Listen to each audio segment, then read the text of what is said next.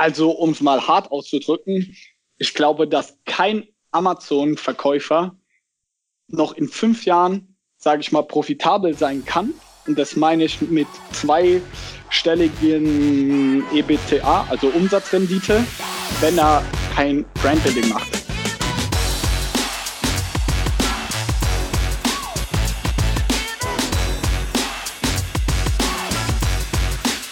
Ja, willkommen zur Bestseller Show, zu einer neuen Folge, dem etwas anderen Podcast zum Thema Amazon, FBA und E-Commerce.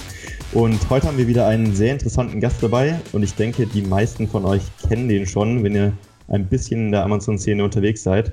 Vorher aber natürlich meine Lieblingsfrage. Dennis, wie geht's dir heute? äh, mir geht's super heute. Und dir, Marc? wie immer wunderbar. Ja, ähm, wie gesagt, wir haben wieder einen coolen Gast dabei. Das heutige Thema ist ähm, Markenaufbau. Gerade für Amazon-Seller langfristig natürlich ein interessantes Thema. Und zwar haben wir heute den allseits bekannten Johannes dabei von Snox. Johannes, wie geht's dir denn heute? Hervorragend. Jungs, vielen Dank für die Einladung. Es ehrt mich, hier zu sein. Ich habe richtig Bock drauf. Sehr gerne, sehr gerne. Ähm, ja, Du kennst das Format noch gar nicht so richtig zum Podcast, deswegen ich erkläre es nochmal kurz für dich und auch für mhm. die neuen Zuhörer. Ähm, wir werden so ein kleines Intro mit dir machen, einfach so schauen, wer bist du eigentlich für diejenigen, die dich noch nicht mhm. kennen und was geht da gerade so bei dir vor. Und mhm. ähm, dann gibt es während unserem Thema, das wir besprechen werden, was eben der Markenaufbau ist, ähm, zu völlig random Zeiten Spiele, die wir spielen werden. Und okay. Die passen sich an das Thema immer so ein bisschen an hat grundsätzlich normalerweise was mit Amazon zu tun. Heute ist ein bisschen ein Spezialfall. Wir reden ja über Markenbildung. Das heißt, mhm. es wird sich in diesem Kreis bewegen, aber dazu mehr, wenn das Spiel startet. Und Geil, am Ende werden wir dir noch äh, zehn merkwürdige Fragen stellen. Da darfst okay. du auch gespannt sein. ja, äh, Hab die ich erste ein bisschen Frage, Angst. das solltest du auch haben. Nein, alles gut. ähm, die erste Frage wäre einfach so, ähm, für die neuen äh, Zuhörer oder jemand, der dich noch nicht kennt. Wer bist du und was machst du eigentlich so? Ja, ähm, ich, Johannes, 24 Jahre alt. Ich bin jetzt, boah, Zeit, ich würde sagen, fast drei Jahren Amazon-Seller. Ich habe zusammen mit meinem Cousin Felix hab, habe ich die Firma Snox gegründet im Jahr 2016. Und ja, klassische FBA-Seller. Also wir wollten, wir haben studiert, keinen Bock mehr aufs Studium gehabt und haben gesagt, ey, lass irgendwas bei Amazon verkaufen. Ich selbst bin ein riesengroßer Sneakerhead und Sneaker-Fan. Und dann war wirklich so, wir haben jetzt keine Produktrecherche gescheit auf Amazon gemacht, sondern ich habe gemerkt, in dem Sneaker-Bereich und in dieser Szene, wo ich sehr aktiv war, habe ich gemerkt, ey, da gibt's nicht so die richtigen Socken. Da gab's nur einen Big Player aus den USA, Stan Socks, aber der hat ein paar irgendwie 15 Euro gekostet.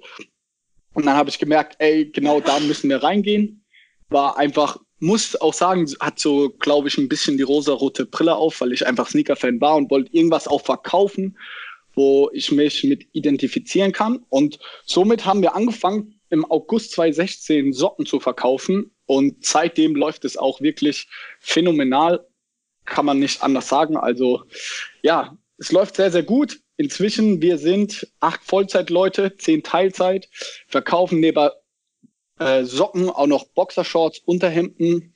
Unsere Vision oder wo soll die Reise hingehen mit Snox ist wirklich ähm, Simplify Your Life. Also wir wollen das Leben unserer Kunden vereinfachen, indem wir einfach die passenden Basic-Produkte für den Alltag liefern. Ich glaube, wir kennen alle das Problem. Also bevor ich Snox gestartet habe, habe ich in meinem Leben noch nie selber Socken oder Boxershorts gekauft. Das hat immer meine Mom gemacht, wenn ich ehrlich bin. Und irgendwann ist man aus dem Alter raus, aber man hat immer noch keinen Bock, sich darum zu kümmern, wo man die richtigen Socken oder Boxershorts herbekommt. Und dann soll man eben zu Snox greifen und auf uns zukommen und uns als, ja, als die Nummer eins möchten wir uns da platzieren. Und ja, ich hoffe, das konnte mal so ein bisschen eine Beschreibung geben, was wir mit Snox machen und wo auch so ein bisschen die Reise hingeht und was unsere Vision bei dem Ganzen ist. Ja, cool. Das, ähm, das wusste ich tatsächlich noch nicht, dass ihr, ähm, dass ihr diese Vision verfolgt. Also ich, ich kenne dich jetzt auch schon ein bisschen länger. Johannes ja. schon seit ähm, 2017. Und ähm, ja, es waren, halt immer Socken und dann später noch die, die Boxershorts und jetzt noch die Unterhemden. Ja. Aber dass sie da damit diese Vision verfolgt, das finde ich echt richtig, richtig cool. Weil ähm, Danke.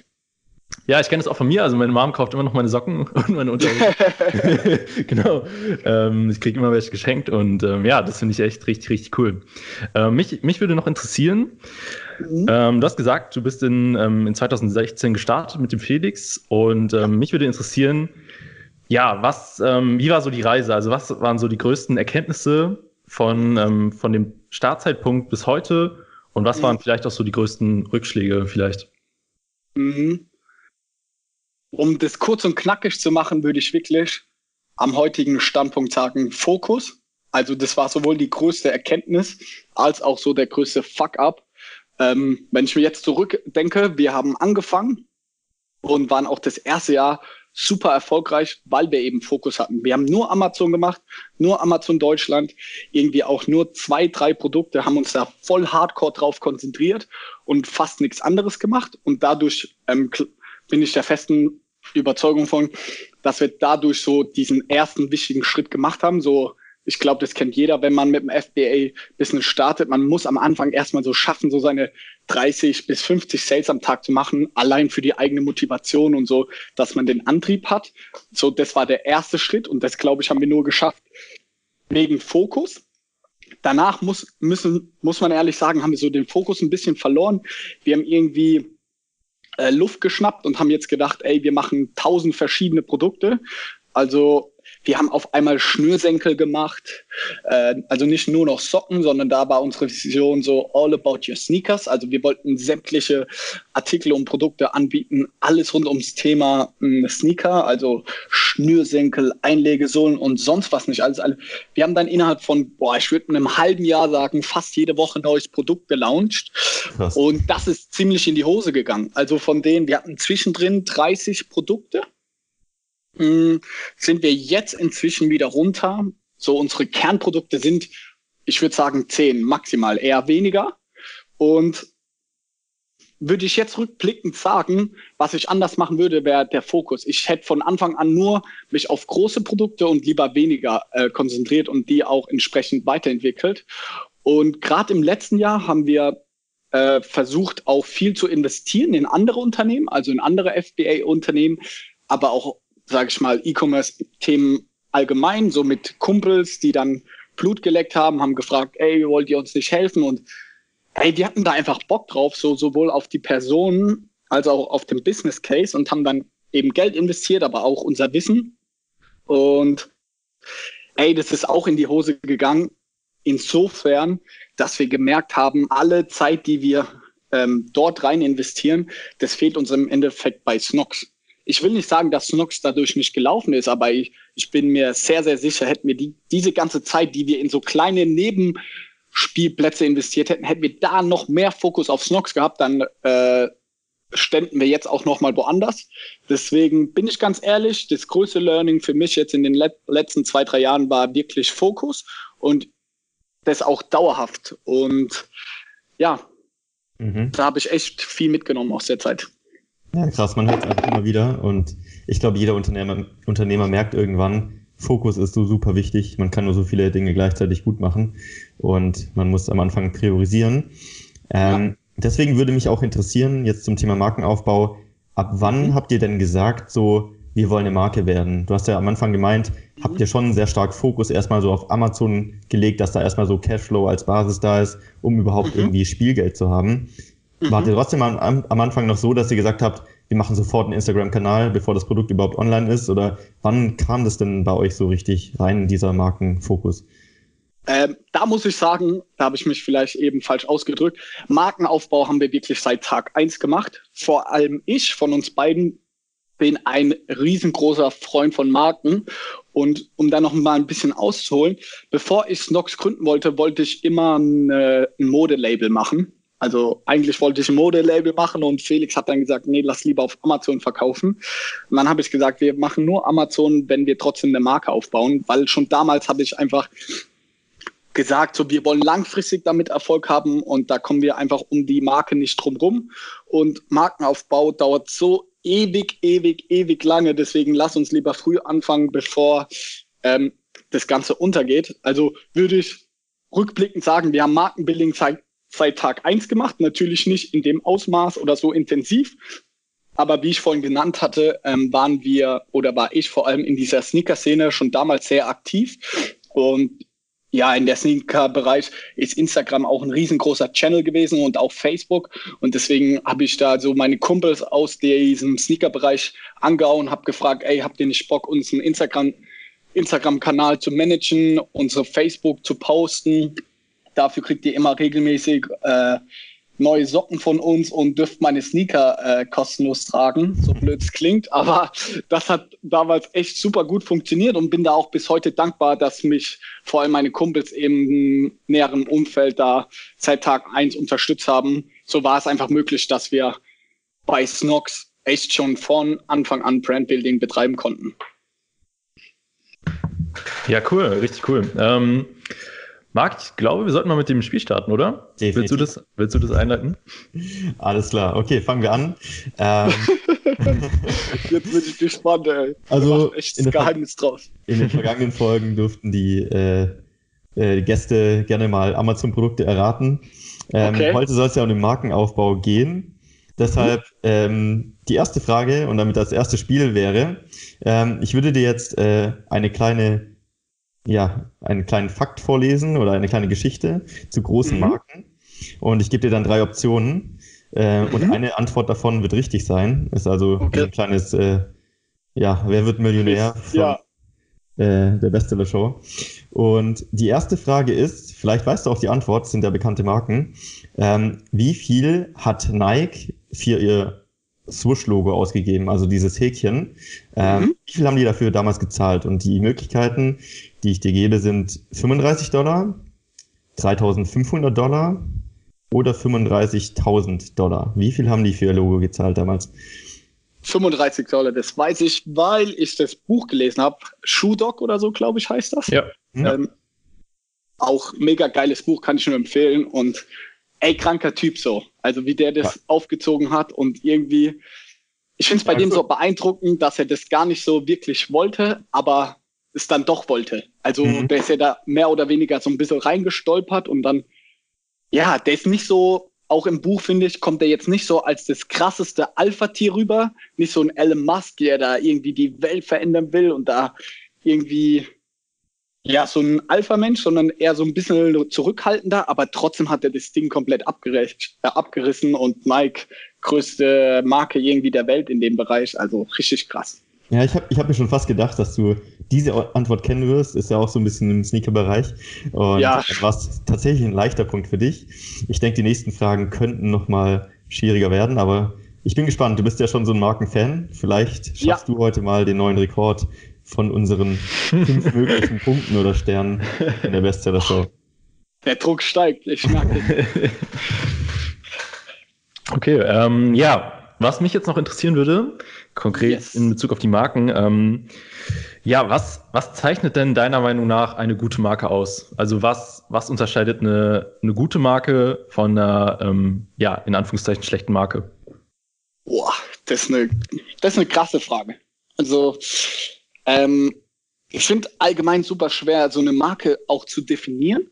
Deswegen finde ich es umso schwieriger jetzt, was eine gute von einer schlechten Marke. Ich glaube, ganz, ganz wichtig bei einer Marke ist so, dass eine Marke eine gewisse Werte einfach transportiert und die auch über alle Kontaktpunkte mit dem Konsumenten hinweg. Und ja, so in die Richtung würde ich gern, äh, würde ich gehen. Und das da spielen aber super viele Einflussfaktoren eine Rolle, so äh, welche Werte man einfach transportiert, aber auch das Produkt, das unterschätzen zum Beispiel auch super, super viele. Es kann eine geile Marke sein, es können irgendwie geile Stars die Sachen tragen, etc. Wenn das Produkt an sich scheiße ist, dann ist die Marke halt auch einfach nicht cool. Und das haben wir auch, müssen wir wirklich merken, am eigenen Leib erlebt. So, wir hatten Produkte zwischendrin, unsere eine Variante von unseren Einlegesohlen waren so scheiße, also das muss man wirklich so sagen, ey, das macht eine Marke auch einfach kaputt. Also das Produkt muss auf jeden Fall stimmen. die Leute hinten dran finde ich auch super, super wichtig, dass das passt. Aber auch ähm, so die Customer Experience. So wie geht man auch mit Kunden um im Hinblick auf Service? Ähm, welche Werte transportiert man? Aber auch Design spielt eine Riesenrolle, wenn man jetzt mal Apple sieht. So ein großer Erfolgsfaktor von denen ist einfach, dass sie für richtig geiles Design stehen.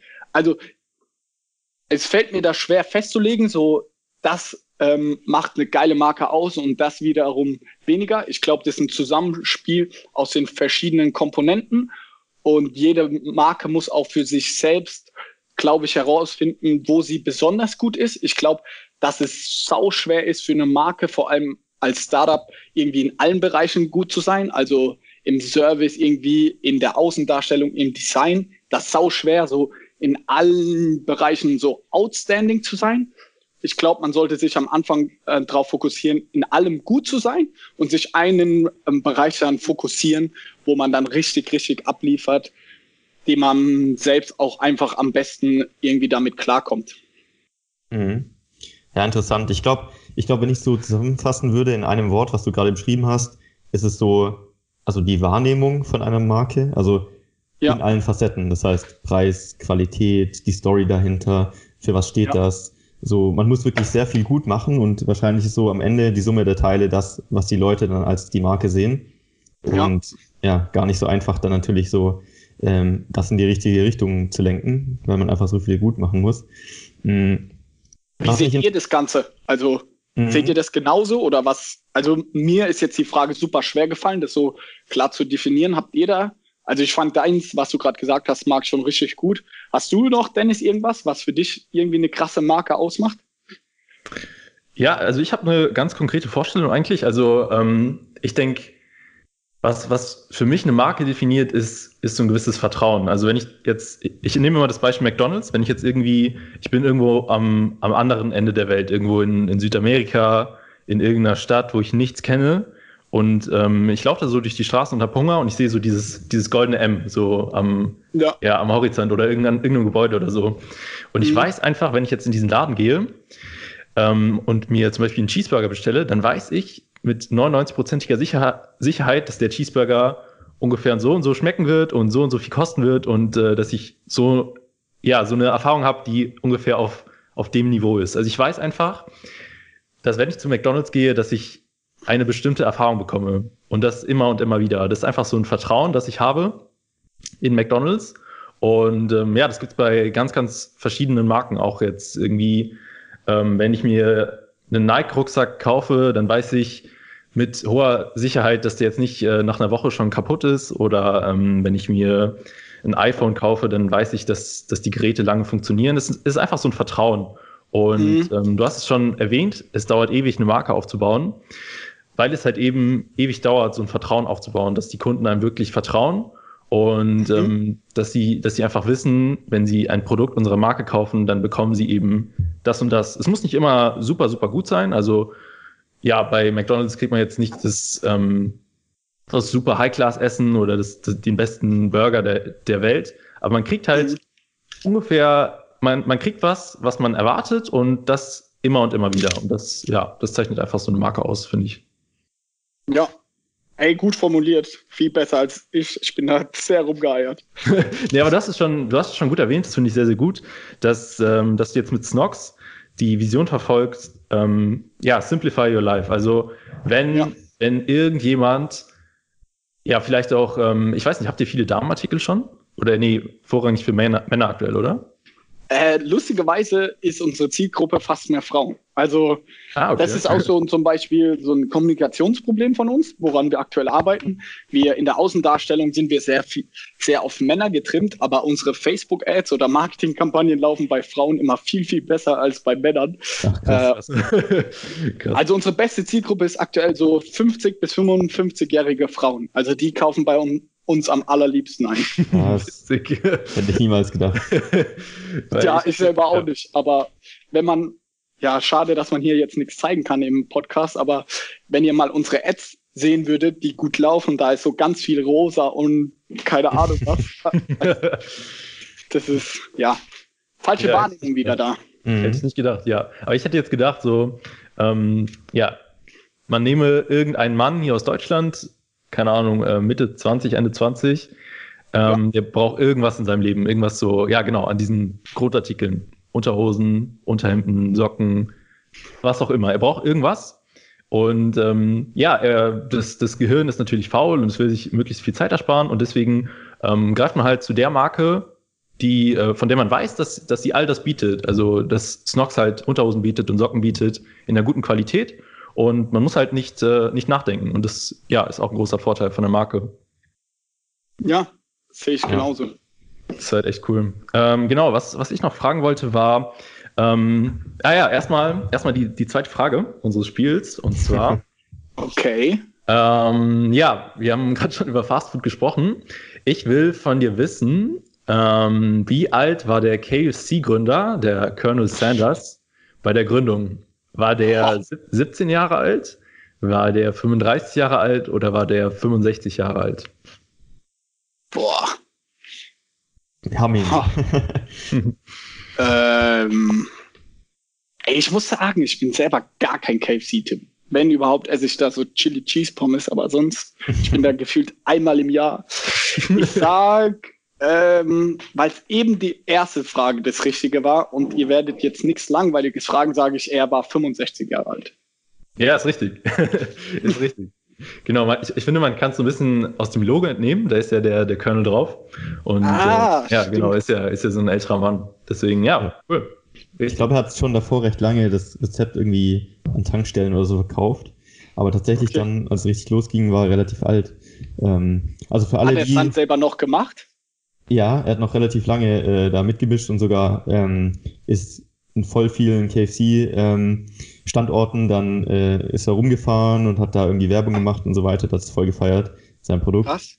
Also auf jeden Fall eine Motivation für diejenigen, die denken, sie sind schon zu alt für Amazon FBA mit 30 oder so. Ja. Ähm, es ist nie zu spät. Ja. Das hast du sehr schön gesagt. okay. Ja. Ähm, ich, ich wollte noch ganz schnell eine Frage stellen und zwar ähm, jetzt an, an all die Amazon-Seller da draußen. Also ja, die Amazon-Seller, die jetzt irgendwie aus dem Job heraus gestartet sind, äh, aus dem Studium heraus, ähm, aus der Schule heraus vielleicht, all die, all diese Seller, die mit der Intention gestartet sind, möglichst schnell äh, sich ein Business aufzubauen, möglichst schnell in die Unabhängigkeit zu kommen und vielleicht jetzt erstmal mit Cashflow-Produkten gestartet sind.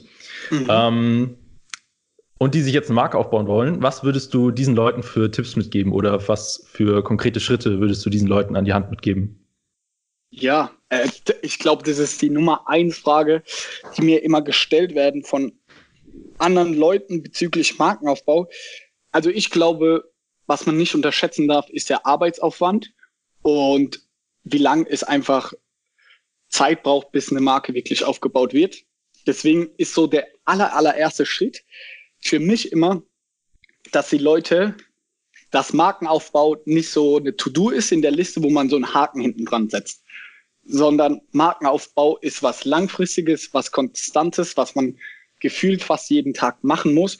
Und das muss man erstmal verstehen und auch so innerlich dazu bereit sein, so da Gas zu geben und da die Zeit zu investieren. Weil man sieht es immer wieder und sehr oft, Leute machen Markenaufbau dann so eine Woche, weil die dann motiviert sind und dann hören sie wieder auf und lassen es bleiben. Also deswegen, man muss da schon Bock drauf haben und muss sich boah, dem Zeitaufwand bewusst sein, weil sonst kann man es lieber gleich lassen. Dann, wenn man merkt, man hat dafür gar keine Motivation und brennt dafür überhaupt nicht, dann würde ich es lieber, sage ich mal, größtenteils lassen und dann nur auf Cashflow gehen. Aber wenn man das Ganze langfristig machen will, im Amazon-Bereich, dann sage ich, gerade zur heutigen Zeit kommt man um eine Marke einfach nicht mehr drum rum, um langfristig ein profitables Business aufzubauen. Konkret, was ich machen würde, als aller, allererstes, so die Sachen, die man auch schnell beeinflussen kann, ist Service. Service war für uns vor allem ähm, von Anfang an einer der größten boah, würde ich sagen, Abhebungspunkte gegenüber anderen FBA-Marken. Und ich glaube, das ist auch bis heute so. Wir haben den krassesten Service. Also bei uns kriegt man innerhalb von wenigen Stunden kriegt man eine Antwort und wir sind so kulant, das kann man sich gar nicht vorstellen. Also immer wenn sich ein Kunde beschwert, er bekommt immer neue Socken, wir diskutieren nicht. Also der Kunde ist bei uns wirklich König. So dumm und abgedroschen dieser Spruch auch ist, aber wir leben das wirklich durch und durch und jeder Kunde bekommt, egal auf was für einem Kanal, immer eine Antwort. Also egal, ob das auf Instagram ist, Facebook, WhatsApp, aber vor allem halt diese Amazon-Nachrichten und Mails. Jeder fucking Kunde kriegt da von uns eine Antwort und auch immer super nett und immer zuvorkommen und hilfsbereit. Also das ist so der erste Punkt, den ich machen würde, wenn ich auf Amazon verkaufe und eine Marke aufbauen, dass ich meinen Servicebereich so geil und so gut wie möglich gestalte, weil das kann man selber sehr, sehr gut beeinflussen und kann da auch sehr schnell etwas ändern. Und ganz schlimm finde ich, wenn ich höre, ja, ich habe meinen Service outgesourced an, keine Ahnung, irgendein Filipino, der da mit Google Übersetzer das Ganze macht. Also wir haben da von Anfang an eine, den René drauf gesetzt, der super motiviert ist und super gut mit den Kunden kann. Und der auch genug Zeit hat, sich da für jeden Kunden wirklich die Zeit zu nehmen. Also das ist für mich ein ganz, ganz großer Punkt. Als nächsten Punkt sehe ich die Produkte, dass die einfach geil sind. Also je nachdem, in was für einem Bereich sind, nicht nur USPs haben, also das gehört natürlich sowieso dazu, aber auch guckt, dass die Qualität einfach stimmt. Also bei unseren Socken, die haben am Anfang echt manchmal Socken gehabt, die waren so scheiße von der Qualität. Da kann der Service und das Design so geil sein, wie es will. Wenn der Socken halt nach zwei Tagen ein Loch bekommt, dann ist die Marke halt einfach nicht cool. So, dann bist du als Kunde einfach abgefuckt. Also ganz viele FBA-Seller unterschätzen, wie wichtig die Qualität des eigentlichen Produktes ist. Und dann auch lieber mal ein paar Prozentpunkte in der Marge Abstriche tun, wenn ihr dann ein viel geileres Produkt habt. Irgendwie, also ganz, ganz wichtig.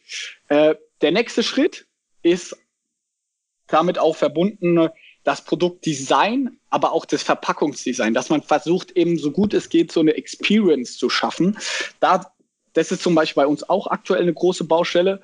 Unsere Produkte, die wir später gelauncht haben, beispielsweise unsere Boxershorts, die sind in so einer, keine Ahnung, in so einer Box drin. Und wenn man die aufmacht, ey, das fühlt sich einfach geil an. Kennt ihr diesen Apple-Effekt, wenn man so ein neues MacBook bekommt oder irgendwie so sein neues Handy, wenn man die Box aufmacht? Ja. Das fühlt sich einfach mhm. nice an.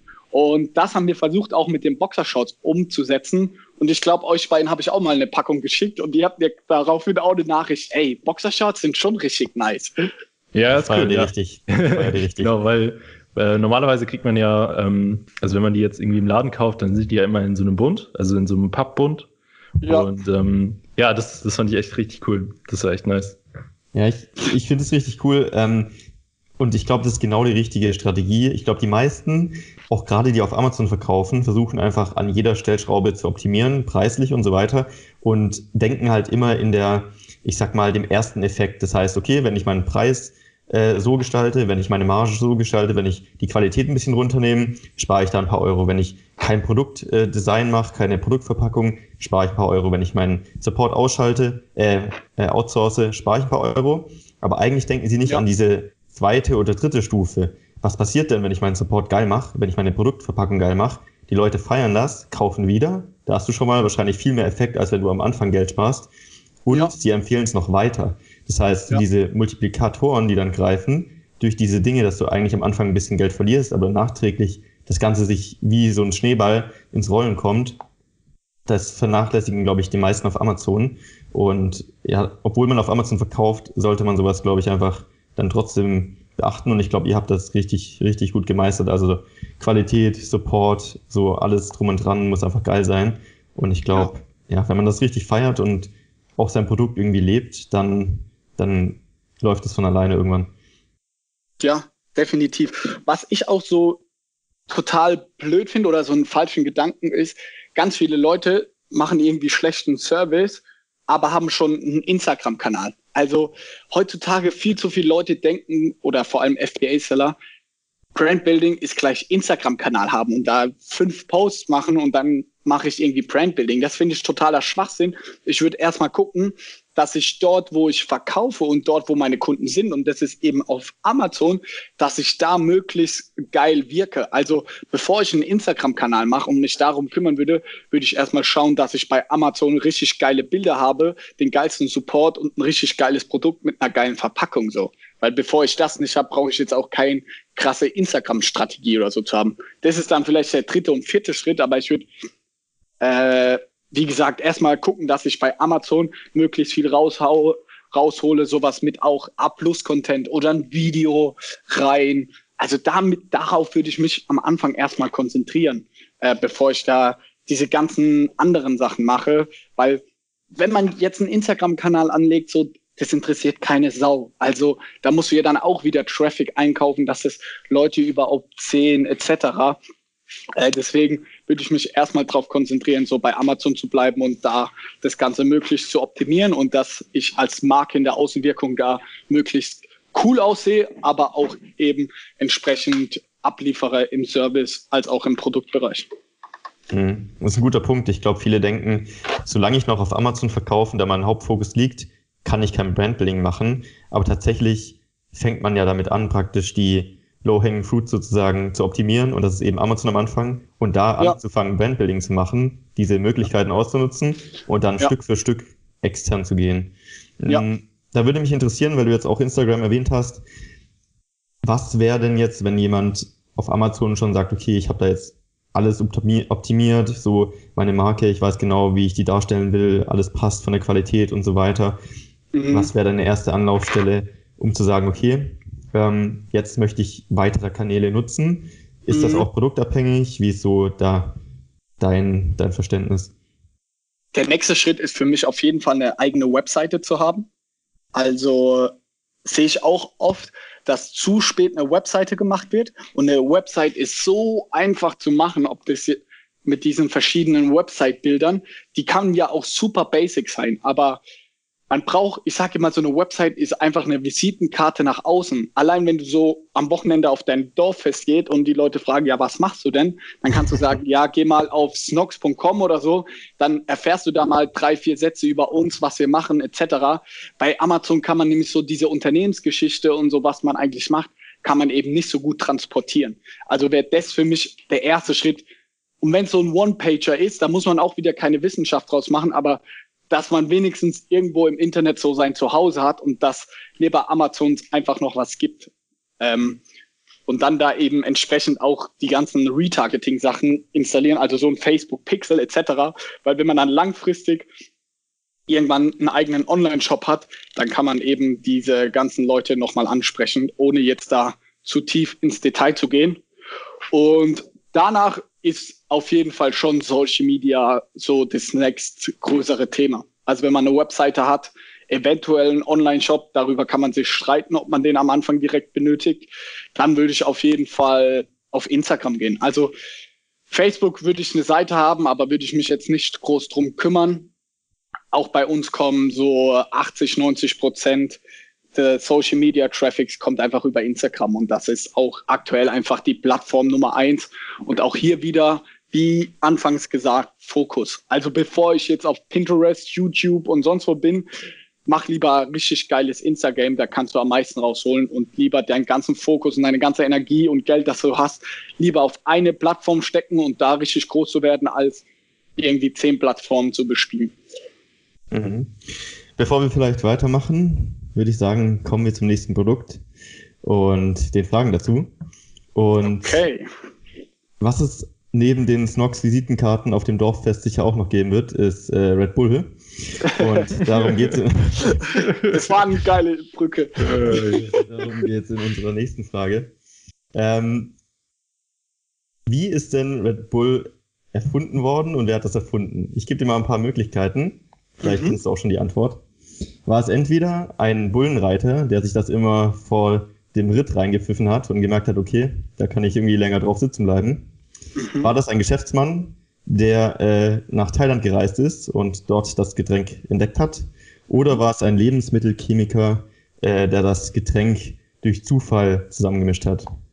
Ich glaube, es war zweitens, der war irgendwie auf so einer Reise oder als junger Kerl im Ausland unterwegs. Irgend sowas habe ich letztens gehört. Genau, richtig. Hast du richtig erkannt. Ähm, ich glaube, es war sogar, ein, ich glaube, es ist ein Österreicher sogar. Ja, ähm, ja Dietrich Matteschitz heißt der. Genau, der war in, in Thailand hat er äh, das Getränk, ich glaube, das hieß Grating Deng, ich weiß nicht, ob ich es richtig äh, roter Stier übersetzt, gefunden. Und das hat ihm da beim Jetlag irgendwie geholfen. Und dann hat er da kurzerhand mal mit dem äh, Vertreiber dort einen Deal gemacht. Und ich glaube sogar, ähm, dieser Thailänder hat immer noch äh, Prozente daran. Das ist ziemlich. Ja, nicht wenig. Der, der, hat sogar, glaube ich, ähm, ich weiß nicht, ob es 51 oder 49 Prozent waren an dieser Echt? Firma. Ja. Ah. Echt? Ja, kein Scheiß. Für die Rezeptur. ist kein Scheiß. Aber das war, ähm, habt ihr das Buch dazu gelesen? Es gibt da so ein nee. kleines Buch dazu. Ist richtig spannend. Also, wie heißt du hast das? Schon erwähnt, muss ich mir aufschreiben. Ähm, gib einfach äh, Red Bull Red, Red Bull Buch in, in Amazon. Ähm, das sollte dann kommen.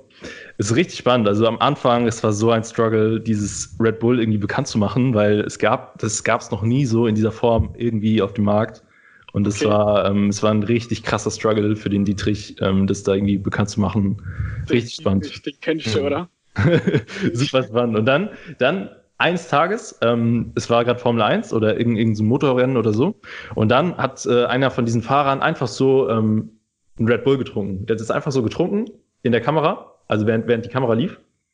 Und dann ist es durch die Decke gegangen. Und dann ist es wirklich durch die Decke geschossen. Alle haben sich gefragt, was das ist und was der da trinkt und was es kann und so. Und dann, dann ging es richtig ab. Krass. Ey, sowas das, interessiert mich immer brutal. Das ja. ich auf jeden Fall durch. Ich habe noch so zwei Fakten oder eigentlich Gerüchte. Das ist eher sowas, was ich mal gehört habe. Vielleicht kannst du das bestätigen, Dennis, wenn du das Buch gelesen hast. Das eine ist, ähm, dass, glaube ich, Coca-Cola äh, mal das Angebot bekommen hat, sie aufzukaufen für eine Million oder so. Also ganz am Anfang. Und abgelehnt hat, glaube ich. Kann ich nicht approven, weiß ich ähm, nicht. Ne. Okay, und das andere war tatsächlich, das habe ich auch so ein bisschen hinter ähm, geschlossenen Türen mitbekommen, also durch irgendwie so Tratsch, ähm, dass eine Strategie von Red Bull damals war, als die ganzen Fake Energy Drinks ähm, aufkamen, um zu wachsen, dass sie praktisch zu Diskotheken gegangen sind, die praktisch Red Bull auf ihre Karte stehen hatten, aber es war kein Red Bull, sondern halt irgendein anderer Fake-Drink oder so. Und haben gesagt, hey, ihr dürft das nicht mehr machen. Ähm, wir verklagen euch jetzt nicht. Dafür stellt ihr hier einen Red Bull-Kühlschrank hin und verkauft ab sofort Red Bull und ihr kriegt noch Prozente drauf. Und so haben die praktisch das Ganze skaliert, äh, weil die Betreiber dann gesagt haben, okay, ja gut, dann tauschen wir das halt einfach aus. Ähm, kann auch nur ein Gerücht sein, ich weiß es nicht, aber wurde mir keine so erzählt. Ahnung, weiß ich beides nicht, nee, keine Ahnung. Aber spannend, ja, zweite Taktik, äh, die ist auf jeden Fall spannend. Krass. ja, nee, ja, Red Bull ist auch mega krasse Marke, super, super krasse Marke. Auch gar nicht so alt. Also jetzt, wenn man das mit anderen Marken vergleicht, ist jetzt gar nicht, gar nicht so alt. Okay. Ähm, ja, ähm, genau. Wir waren stehen geblieben bei den Amazon-Sellern. Ähm, mich würde noch interessieren, Johannes, ähm, wie, wie siehst du das mit Amazon jetzt so in den nächsten Jahren? Also ähm, vielleicht auch konkret bezogen auf Snox. Ähm, wie wird Snox auf Amazon vertreten sein? Wie wird Snox ähm, seine Verkäufe machen in den nächsten fünf Jahren vielleicht? Ja, mhm. wie, wie wird es um Amazon allgemein geschehen? Wie ist da so die Perspektive? Oh ja, ähm, super gute Frage und gerade letzte Woche habe ich da auch einen Vortrag drüber gehalten und viel diskutiert mit so 30 Mittelständlern, die alle so anti-Amazon waren. Das war kein leichtes. Ich, ich habe da eigentlich eine klare Vorstellung. Ich sehe das Ganze so, Amazon wird noch weiter wachsen und wird noch mehr im Online-Bereich übernehmen. Dafür sind die einfach viel zu stark. Also wenn man sich da year over year die Wachstumsraten anschaut, das ist einfach brutal. Und man hat ja das Unternehmen und diese Werte von Amazon jetzt auch kennengelernt. Es ist nicht so, dass sie jetzt mal auf die Bremse treten. Also die werden eher noch mal mehr Gas geben und auch in der letzten im letzten so Investorenletter, was der gute Chef da geschrieben hat, das war ja schon krass zu sehen, dass die jetzt auch offline gehen. Deswegen, ich glaube, dass Amazon immer, immer größer wird und immer mehr Prozent so vom gesamten Kuchen ähm, übernimmt und an sich reißt. Und da, ich glaube da tatsächlich nur, dass eine Regulierung irgendwie vom Staat oder sonstiges dagegen das einzige Mittel wäre, was das Ganze stoppen könnte. Also sowas wie Alibaba oder auch Wish muss ich sehen, sehe ich kritisch. Also ich kann mir Stand heute nicht vorstellen, dass wir in fünf Jahren alle bei Wish kaufen oder bei AliExpress oder sowas. Also das fühle ich überhaupt nicht, aber wer weiß. Ähm, bezogen auf Snox sehe ich die Entwicklung allerdings genau andersrum. Ich glaube, dass Amazon ein immer kleinerer Bestandteil wird von unseren Gesamtumsätzen. Äh, aktuell ist es so 70, 30, 70 Prozent Amazon, 30 Prozent Online-Shop. Und im Januar waren es noch so 95 Prozent Amazon, 5 Prozent Online-Shop. Also wir wachsen viel, viel stärker im Online-Shop. Und wow. ähm, ich glaube, da geht auch die Reise für uns hin, weil ich sag immer, man muss unterschreiben. Amazon ist so richtig ähm, Pull-Marketing. Also du kannst immer nur so groß werden, wie der Markt auf Amazon ist. Also, und wir sind da einfach im Sockenbereich, vor allem auch für unseren Preis. Da geht jetzt nicht mehr allzu viel. Also unser Wachstum ist ja irgendwann auch in einer gewissen Weise gedeckelt. Und wir wollen einfach noch höher hinaus mit Snox. Wir möchten wirklich ähm, ein 100 Millionen Startup werden und da noch richtig groß wachsen. Und unsere Vision ist ja wirklich irgendwann auch mal ein Unicorn zu werden. Und das sehe ich eher kritisch bei Amazon, weil also da könnten wir jetzt vielleicht noch ein, zwei Jahre gute wachsen und jährlich wächst Amazon auch, aber da könnten wir jetzt nicht irgendwie von Jahr zu Jahr irgendwie verdoppeln, verdreifachen. Das ist einfach nicht möglich, weil es da irgendwie limitiert ist. Anders ist es im Online-Shop. Da sage sag ich immer, das ist Push-Marketing. Also wir mit unserer Werbung, die wir schalten, auf Amazon oder mit äh, auf Amazon, auf Facebook oder mit Influencern, das ist halt Push-Marketing. Wir zeigen Leuten, ey, habt ihr nicht Bock, mal wieder Socken zu kaufen? Oder die Leute suchen nicht nach uns, sondern den Leuten wird äh, Snox angezeigt. Und da ist einfach noch viel, viel mehr Potenzial. Da sehe ich noch viel mehr Luft nach oben. Deswegen lang Rede, kurzer Sinn. Ich glaube, dass wir dieses Jahr das ist mein großes Ziel, 50-50 gegen Ende des Jahres werden, Amazon und Online-Shop. Und ich kann mir sehr gut vorstellen, dass nächstes Jahr 2020 dann Online-Shop mehr Umsatz macht als Amazon. Und je nachdem, wie sich das eben in den nächsten Jahren entwickelt, glaube ich aber, dass Online-Shop immer, immer wichtiger wird und dass wir, je nachdem auch, wie groß Amazon noch wird in dem Bereich, weil wir haben bei uns halt den Spezialfall, äh, die Fashion-Kategorie in Deutschland ist halt auch sehr dominiert noch von Zalando, About You oder Otto.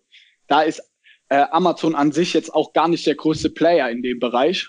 Und da wird es halt interessant zu sehen, wie sich auch das entwickelt. Ob vielleicht Amazon mal in drei, vier Jahren auch mal sagt, hey, ich kaufe einen About You oder mh, äh, schließe mich irgendwie mit Zalando zusammen. Dann glaube ich, haben wir da nochmal ganz andere Wachstumsraten ja, also das sind alles so Philosophieren, aber Snox wird vor allem außerhalb von Amazon sehr stark wachsen und wir sind da auch dabei und investieren da auch sehr viel Zeit und sehr viel Geld, unsere Ressourcen ähm, investieren wir gerade außerhalb von Amazon. Geil. Ja, ich finde es richtig gut. Also ich bin auch ein super großer Fan davon, einfach andere Kanäle zu nutzen. Also ich komme ja ursprünglich so aus der Online-Shop-Richtung. Also für mich war Amazon irgendwann zwischendrin eigentlich mal so ein Absatzkanal. Irgendwann ja. Ist es mehr geworden und du weißt ja, wie es auch vor ein paar Jahren ja. war. Da war es halt super easy, auch noch irgendwie da Fuß zu fassen. Mittlerweile, ja. glaube ich, sollte man es einfach schon als einerseits Sprungbrett und Absatzkanal betrachten und je nachdem, was man machen will. Also wenn du halt wirklich eine Marke aufbauen willst, ich glaube langfristig wird das super, super wichtig werden. Ähm, ja. Klar, Amazon wird so schnell nicht verschwinden. ich glaube, ja. da hat der Jeff gute Arbeit geleistet. Ähm, aber nichtsdestotrotz einfach, wie du sagst, um das volle Potenzial auszunutzen, auch von solchen Push-Kanälen, ähm, ist das super geil. Ähm, es gibt auch eine Möglichkeit, ähm, da sich ein bisschen einzuarbeiten. Da sage ich am Ende des Podcasts vielleicht noch was dazu. Wir machen da ja. so einen Workshop gerade. Ähm, aber das können wir am Ende besprechen. Ähm, vorher würde ich noch gerne von der eine Sache wissen. Ähm, da geht es diesmal wieder um Pull-Marketing. Mhm. Ähm, Google, die Suchmaschine, die sollte dir bekannt sein. Ähm, ja. Wie hieß die denn ursprünglich? Hieß die entweder Google mit zwei L, äh, O geschrieben, hieß die Backrub oder hieß sie Search Me? Also bevor die äh, Gründer praktisch äh, sich entschieden haben, das Google zu nennen. Wie hieß das Ursprungsprojekt? Boah, okay, jetzt muss ich wieder raten. Was war das erste? Me Google? Gogole. Gogole. Gogole, Backrub oder Search Me? Boah, ich würde auch Gefühl ich glaube, das zweite, das hört sich so nerdig an und bestimmt waren das so Gründer, die so einen nerdigen Namen haben und dann kam so ein Marketer ins Team, hat gesagt, nee, wir müssen das irgendwie cooler nennen.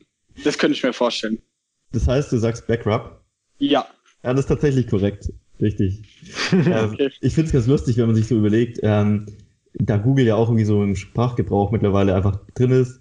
Ähm, wenn man jetzt sagen würde, ähm, hey, weißt du das und das? Und dann, nein, Moment, ich backrub das mal kurz. weißt du die Story dahinter? Warum das umbenannt wurde? Ähm, weiß ich nicht, weiß ich nicht, aber wahrscheinlich ähm, ist es so, wie du gesagt hast. Ich denke mal, der Name war nicht so richtig ähm, fancy oder marketingmäßig zu gebrauchen. Backrub ist dann vielleicht zu nerdig gewesen. Ja. Du bist richtig gut unterwegs heute, muss ich sagen. Ja, richtig gut. Aber Krass. zwei habe ich wirklich nur geraten. Glück gehabt. Cool.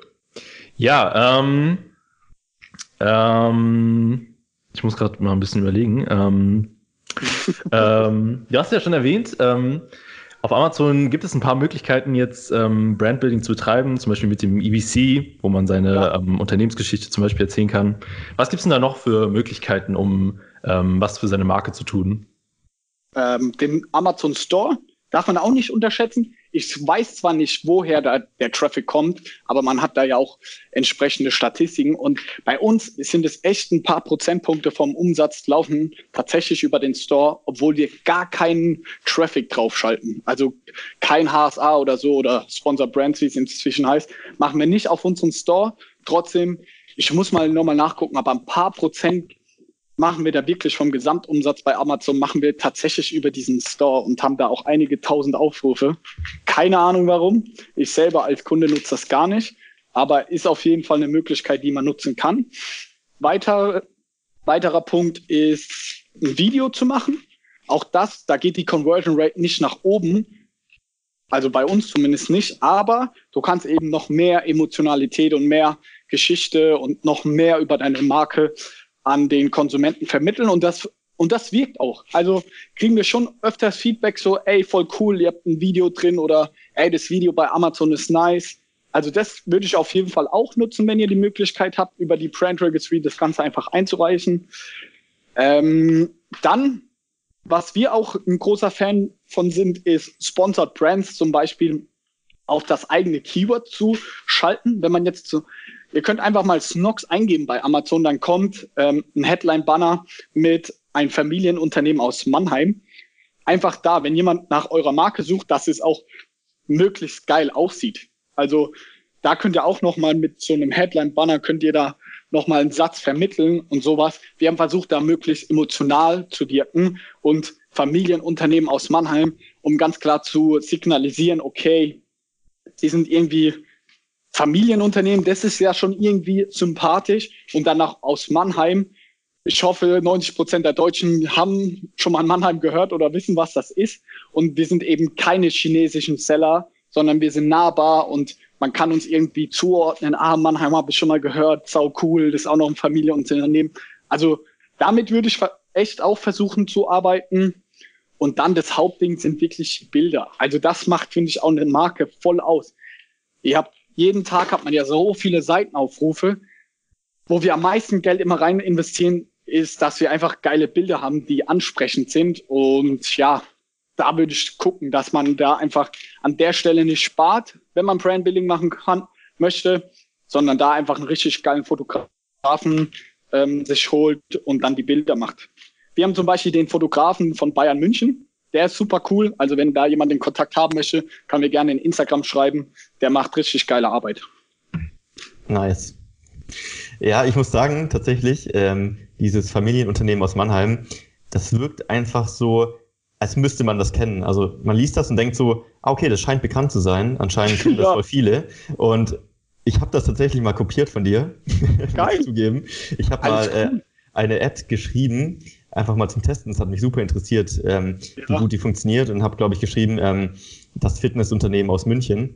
Ja. Ähm, und tatsächlich, die Ad war eine der besten, geklicktesten. Also wirklich, es äh, erzeugt einfach so Neugier einfach. Das ist was anderes als die normale Werbung auf Amazon. Also vielleicht geil. ist das tatsächlich so ein Hack, den man mal testen kann. Geil. Cool. Ähm, eine Frage hätte ich noch. Ähm, bevor wir vielleicht langsam in den nächsten Teil des Podcasts übergehen. Aber der Dennis hat, glaube ich, auch noch ein Spiel für dich übrig. Und Sollte ich äh, die letzte Frage jetzt stellen? Ähm, ja, ich, ich, kann die schon Stell, ja, können, wir, können wir machen, komm. okay. Ähm, Johannes. Yes. Ähm, wie viele Menschen auf der Welt erkennen denn das Coca-Cola-Logo? Sind es 23 Prozent? Sind es 67 Prozent? Oder sind es 94 Prozent? Boah. Wie viel waren? Kannst du nochmal die drei Schritte? 23, ja. 67 oder 94. Okay, also das kleinste würde ich schon mal ausschließen. Das wäre mehr, sonst würdet ihr mir die Frage nicht stellen. Am ehesten hätte ich jetzt das in der Mitte gesagt, aber da wir zweimal schon das in der Mitte hatten, würde ich, tendiere ich zu den 94 Prozent. Aber 94 wäre schon krass. Also gerade auch so, so die ganzen dritten Weltländer. Aber ich nehme 94 Prozent, auch wenn ich das jetzt von, hättet ihr mich gefragt, in welcher Range das liegt, hätte ich nie im Leben 94 Prozent gesagt. Aber ich glaube, das ist es. Ja, ist richtig. ja, tatsächlich. Ähm, ja, finde ich auch krass. Also das, das wusste ich auch nicht. Ähm, ich wusste, also ich hätte erwartet, dass es hoch ist, aber ich hätte niemals gedacht, dass es so hoch ist. Also 94 Prozent. Das ist richtig krass. Ich glaube, äh, also ich habe gehört, ähm, Coca-Cola ist halt die Marke mit den meisten Touchpoints. Das heißt, wenn du aus dem Haus gehst, schaffst du es eigentlich kaum nicht irgendwo mit Coca-Cola in Kontakt zu kommen. Also Du hast entweder schaust du abends fern und da ist Coca-Cola, du hast irgendwo ein Plakat, da ist Coca-Cola, jemand hat eine Coca-Cola in der Hand, du gehst in den Supermarkt, du gehst in irgendein Restaurant, überall ist Coca-Cola. Ähm, aber ja, in diesen, ich sag mal, Dritte Weltländern ist schon krass, dass da eigentlich ähm, trotzdem dann viele das kennen. Ähm, ich habe ich hab auch mal eine Doku gesehen über den ähm, ich weiß gar nicht mehr, wie er hieß oder was der genau gemacht hat. Auf jeden Fall hat er auch so ähm, Wasserspender ähm, für Coca-Cola erfunden. Und ich glaube, okay. in vielen, in vielen Dritte Weltländern war das so ein Projekt, ähm, wo sie praktisch so Wasser, Wasserspender aufgestellt haben. Da kommt halt nur Wasser raus, aber ist auch von Coca-Cola irgendwie gebrandet. Vielleicht ähm, kommt es auch daher. Also hm, okay, krass. Ähm, okay. Aber schon krass. Also 94 Prozent ist schon ziemlich, ziemlich heftig. Vielleicht auch bei Snox in, Sockenspender. Oh, das, das ist ja krass. Sockenspender, das ist mal ein guter Sockenspender. An allen Flughäfen. Das könnte ich mir tatsächlich vorstellen. Ja. Okay, ähm, meine letzte Frage an dich wäre, bevor wir zu den merkwürdigen Fragen kommen, ähm, oder meine, mein äh, Aufruf an dich. Erzähl doch mal so in zwei, drei Sätzen nochmal, warum sich jeder, auch speziell Amazon-Seller, früher oder später damit beschäftigen sollte, eine Marke aufzubauen, wenn er langfristig ähm, denkt und sich da ein Business langfristig aufbauen will. Ja, super gerne. Also, um es mal hart auszudrücken, ich glaube, dass kein Amazon-Verkäufer noch in fünf Jahren, sage ich mal, profitabel sein kann, und das meine ich mit zweistelligen EBTA, also Umsatzrendite, wenn er kein Brandbuilding macht. Was bedeutet das? Ich glaube, ähm, dass in fünf Jahren werden 95 Prozent aller Nischen ist. Also es gibt ja hier immer noch Ausnahmen, aber ich bin mir sicher, dass in fünf Jahren jede Nische so voll ist mit FBA, FBA-Sellern der verschiedenen Arten und dass man sich dann fast nur noch über den Preis differenzieren kann bei den Hauptkeywörtern. Also da gewinnt einfach mehr oder weniger immer der, der den günstigsten Preis hat oder der am meisten ausgibt für Werbung. Das sieht man ja jetzt schon in Kategorien wie Nahrungsergänzungsmittel etc. Da ist es quasi unmöglich, jetzt hochzukommen. Also weil es einfach der Markt so komplett voll ist und so viele FBA-Seller, die haben alle geile Bilder, die haben alle irgendwie eine Fünf-Sterne-Bewertung und haben irgendwie alle, ja, einen guten Service. Das ist so super schwer. Deswegen glaube ich ganz fest und stark dran, dass langfristig die gewinnen werden, die eine Brand haben. Wir merken das jetzt schon bei Snox. Die Hälfte der Sales bei Amazon, würde ich fast behaupten, kommen über unsere Marke. Also Heftig. das Keyword Snox ist in Top 10 der Suchbegriffe von Socken.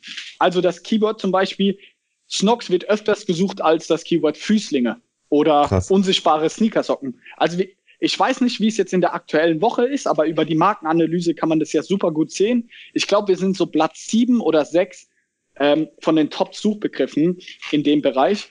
Und deswegen haben wir halt super geile Margen im Endeffekt, also eine, eine super geile Umsatzrendite, weil beim Keyword Snox, da ist kein anderer Anbieter und da müssen wir keine Werbung schalten, sondern haben quasi 100 Prozent von der Marge bleibt direkt für uns und müssen nichts für PPC ausgeben.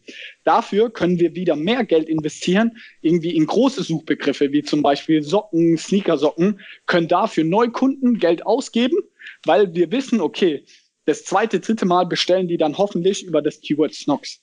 Lange Rede, kurzer Sinn. Ich glaube, dass langfristig die Marken erfolgreich sein werden und am meisten Geld verdienen, die jetzt in Markenbuilding investieren, weil sie sich dann am Ende des Tages ähm, leisten können, auch bei den großen Suchbegriffen äh, Werbung zu schalten.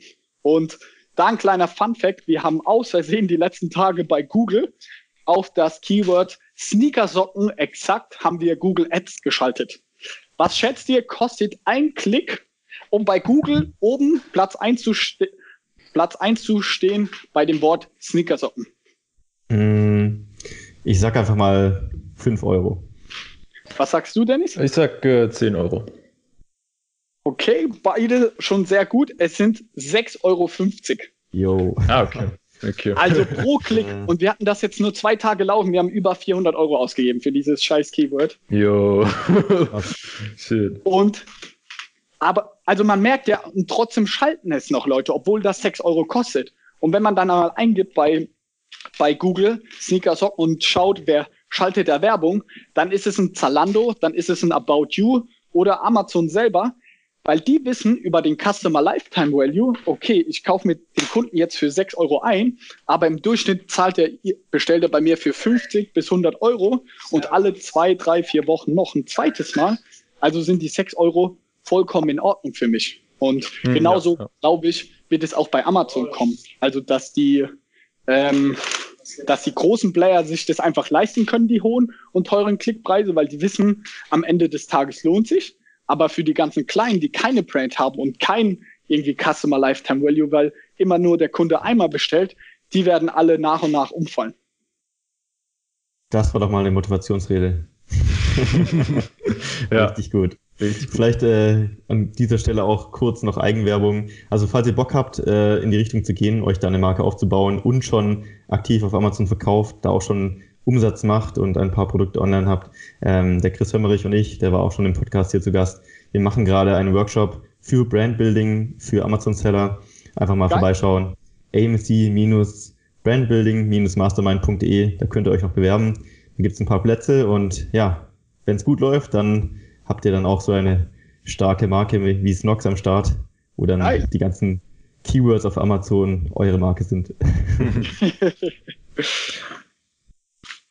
Gut, ähm, ich würde sagen, wir, äh, ich würde das jetzt einfach mal ähm, abschließen. Oder, ja. oder, hast du noch eine Frage? Nee, passt. Ich glaube, wir haben das gut abgerundet. Ja, ich glaube, ähm, der Appell ist angekommen bei den meisten und ähm, ich würde jetzt einfach übergehen zu den merkwürdigen Fragen.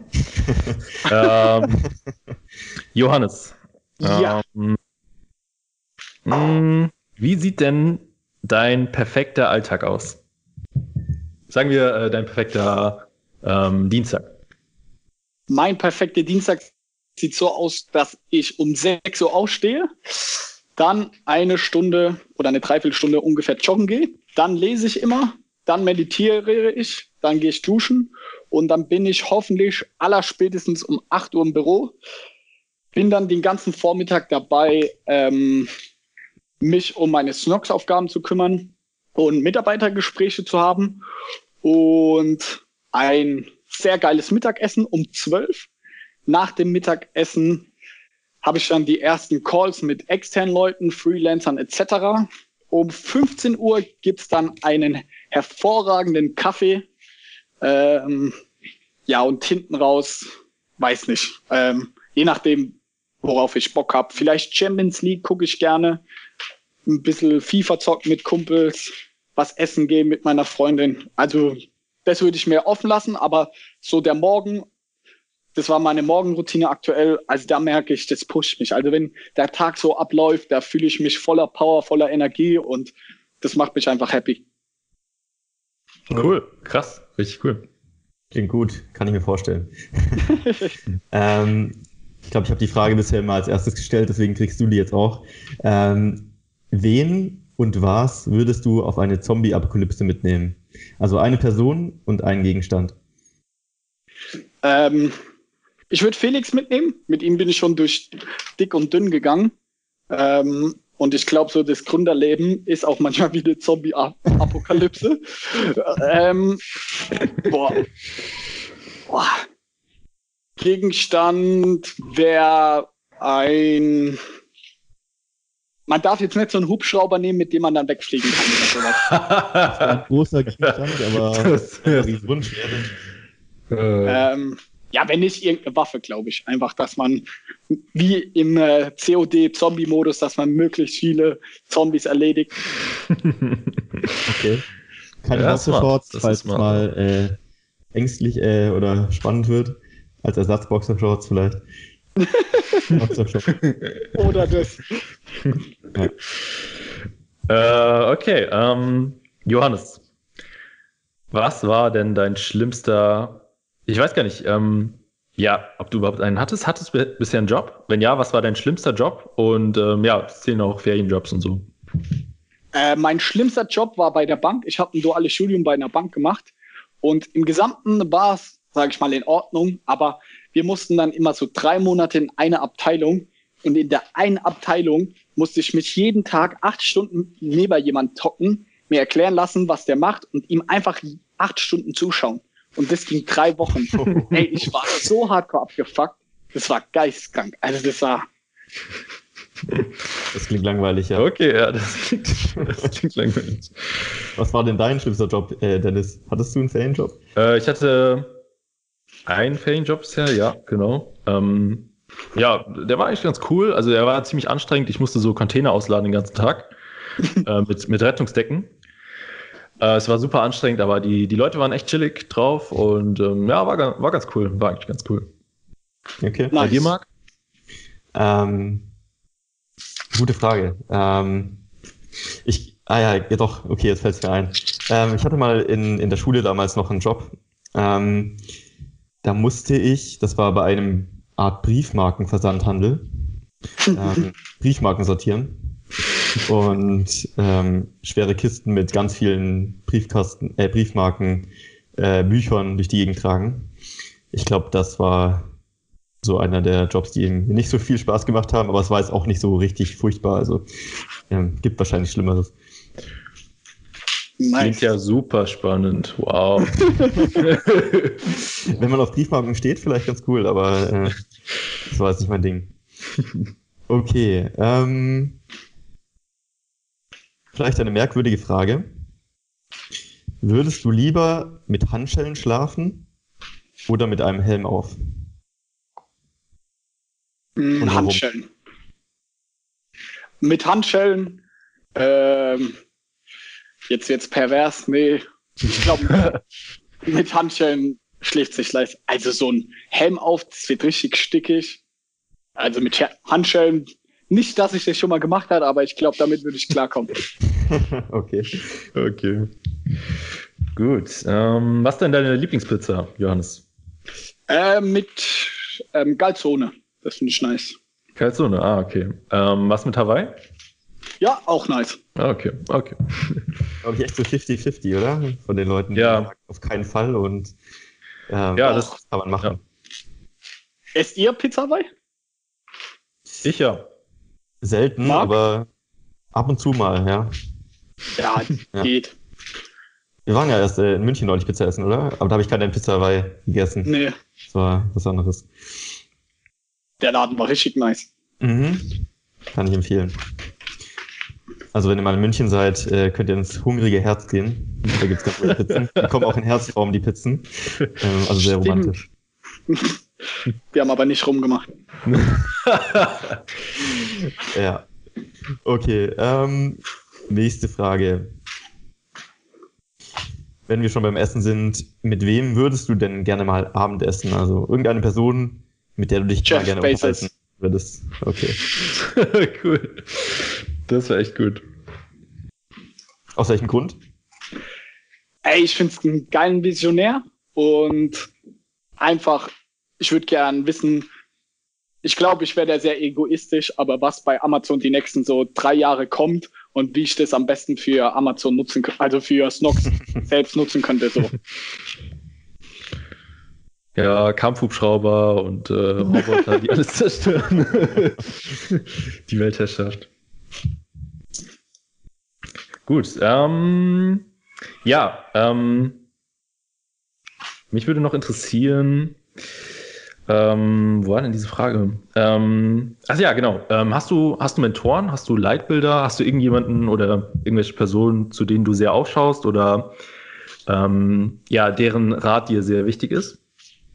Boah, gute Frage und ich glaube, da muss ich noch mehr investieren. Ich habe jetzt keinen persönlichen Kontakt irgendwie zu einem krassen Mentor, wo ich sage, ey, ja, weiß nicht, der gibt mir die Ratschläge, wenn es mir scheiße geht, dann gehe ich immer zu dem. Ich glaube, mein Mentor sind einfach so mein direktes Umfeld. Ich habe sehr, also ich habe meine Freundin und auch mit Felix, weil wir ja äh, zwei Gründer sind. So, ich glaube, wir therapieren uns da gegenseitig selber, wenn der eine mal Durchhänger hat.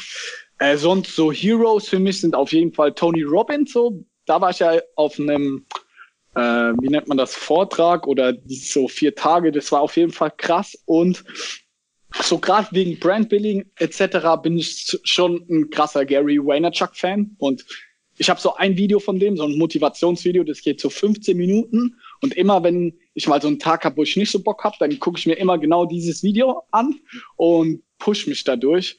Ähm, ja, und sonst tausche ich mich einfach mit verschiedenen Gründern in meinem Umfeld sehr, sehr regelmäßig aus, um da auch den Fokus zu haben. Ähm, einer ist zum Beispiel Etienne, der Gründer von Purelei. Mit dem tausche ich mich sehr intensiv aus.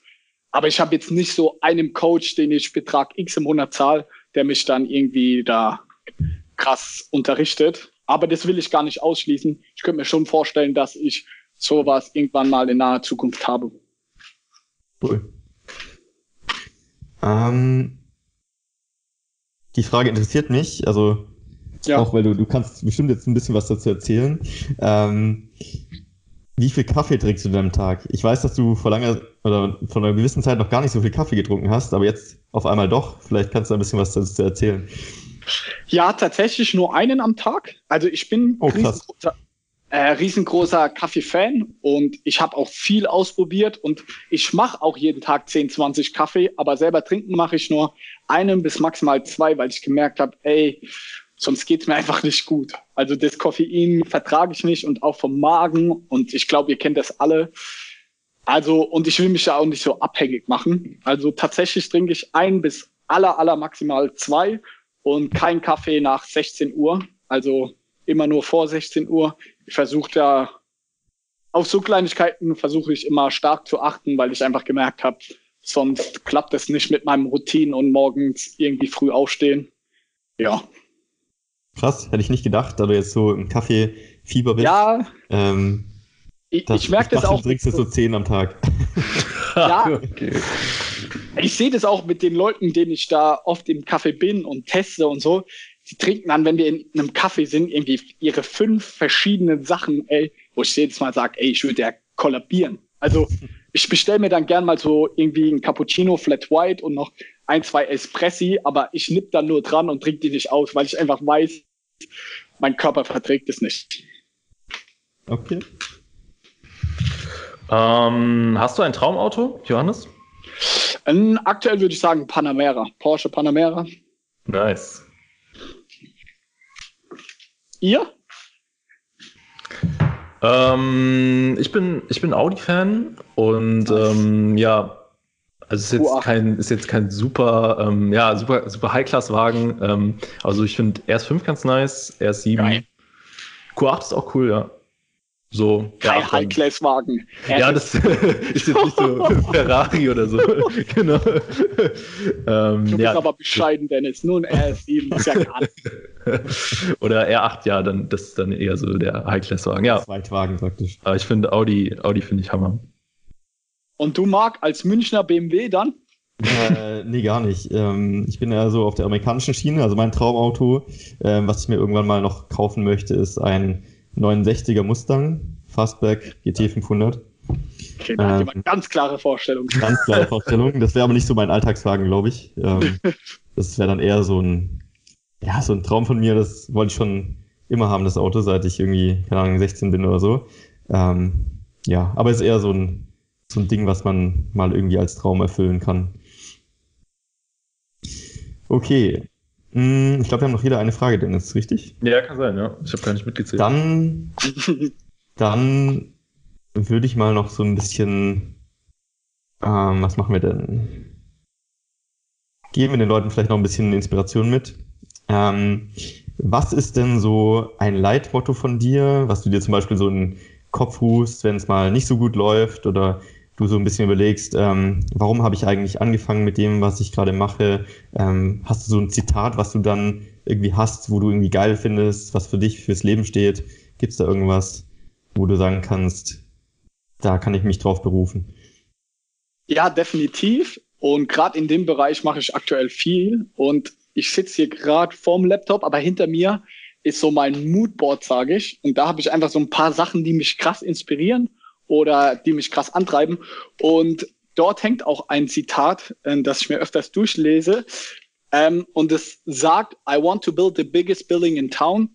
The way I want to do that is by building the biggest building in town, not by tearing down all the other buildings around me. Gesagt hat es auch der gute Gary. Und zwar geht es im Endeffekt oder wofür das für mich steht, ist, dass meine Vision ist, also wirklich, ich möchte so das größte Unternehmen in Deutschland bauen. Also vor allem im E-Commerce-Bereich. Ich will so die erste Direct-to-Consumer-Brand in Deutschland sein, die ein Unicorn wird, also mit einer eine Milliarden Bewertung. Und das Ganze will ich schaffen, indem ich auch mit anderen cool bin und auch andere hochziehe, anstatt irgendwie andere ähm, runterzumachen. Und das Ganze will ich auch machen, indem ich ein geiles Team habe und jetzt nicht irgendwie andere schlecht behandle und sonst was, sondern eher so ein Geben und Nehmen. So, ich will, das sage ich auch immer zu ganz vielen Leuten, ich will das FC Barcelona des Gründertums machen. Also ich will, dass bei mir die geilsten Leute arbeiten und glücklich sind und alle zusammen irgendwie die Champions League gewinnen. So sehe ich äh, Snox, dass wir alle gemeinsam irgendwie äh, das größte Startup Deutschlands werden, aber auch mit anderen einfach cool sind und auch anderen Leuten helfen und die dabei inspirieren, groß zu werden. Mega geil. Finde ich richtig gut. Geil, richtig geil. Ähm, okay, letzte Frage. Hm, hey. Ähm, muss mal kurz gucken. Ähm, okay, äh, beende einfach mal den folgenden Satz und zwar ähm, ein Tipp, den Johannes Kliesch an alle Gründer da draußen mitgibt, ist Fokus. Punkt okay. okay. Passt gut. gut. zusammen. Ja, haben wir ja schon besprochen. Alles klar. Cool. Ja, dann wären wir auch schon am Ende. Es hat äh, mega viel Spaß gemacht, muss ich sagen. Also es war richtig, richtig cool. Ich habe auch mega viel mitgeschrieben und gelernt. Und äh, ja, danke Johannes. Danke für deinen Input. Ey, vielen Dank, Jungs. Für mich ist so ein Podcast irgendwie auch immer so Selbsttherapie, weil man spricht ja über so viele Sachen und muss man ja auch so ehrlich und selbstkritisch sein. Manchmal die eigenen Sachen, die man sagt, die, da verliert man ja manchmal doch wieder den Fokus oder macht es nicht ganz so, wie man das dann auch wieder sagt. Und wenn man dann das Ganze nochmal sich bewusst macht, selber ausspricht, dann denke ich mir so, ah, Johannes, wenn du das hier sagst, dann musst du auch mal wieder das mehr so machen. Deswegen vielen Dank für die Einladung und es hat auch mir sehr viel Spaß bereitet und ich hoffe, wir sehen uns live bald mal wieder, Jungs. Richtig cool. Ja, war richtig cool, dass du da warst. Ähm, ich glaube, du bist auch so in der Szene und auch für mich äh, so ein Leitbild irgendwie für Amazon-Seller, die auch ähm, Marken aufbauen wollen und feier richtig, was ihr macht. Trag auch immer fleißig eure Produkte. Vielen Dank. Ja, das bedeutet ähm, mir viel. Checkt auf jeden Fall wenn ihr noch nicht die äh, Berührpunkte habt mit Johannes, ähm, nicht physikalisch, sondern eher äh, digital, äh, den Snockcast ab und äh, gönnt euch mal ein paar richtig gute Socken. Ähm, die Keywords kennt ihr ja inzwischen. Und ja, freut mich, äh, diese Folge gemacht zu haben. Hat richtig Bock gemacht. Ich verabschiede mich schon mal. Ich überlasse euch gleich das letzte Wort. Und ich freue mich auf eine neue Folge dann. Der beste Lassau. Ciao, ciao. Macht's gut. Ciao.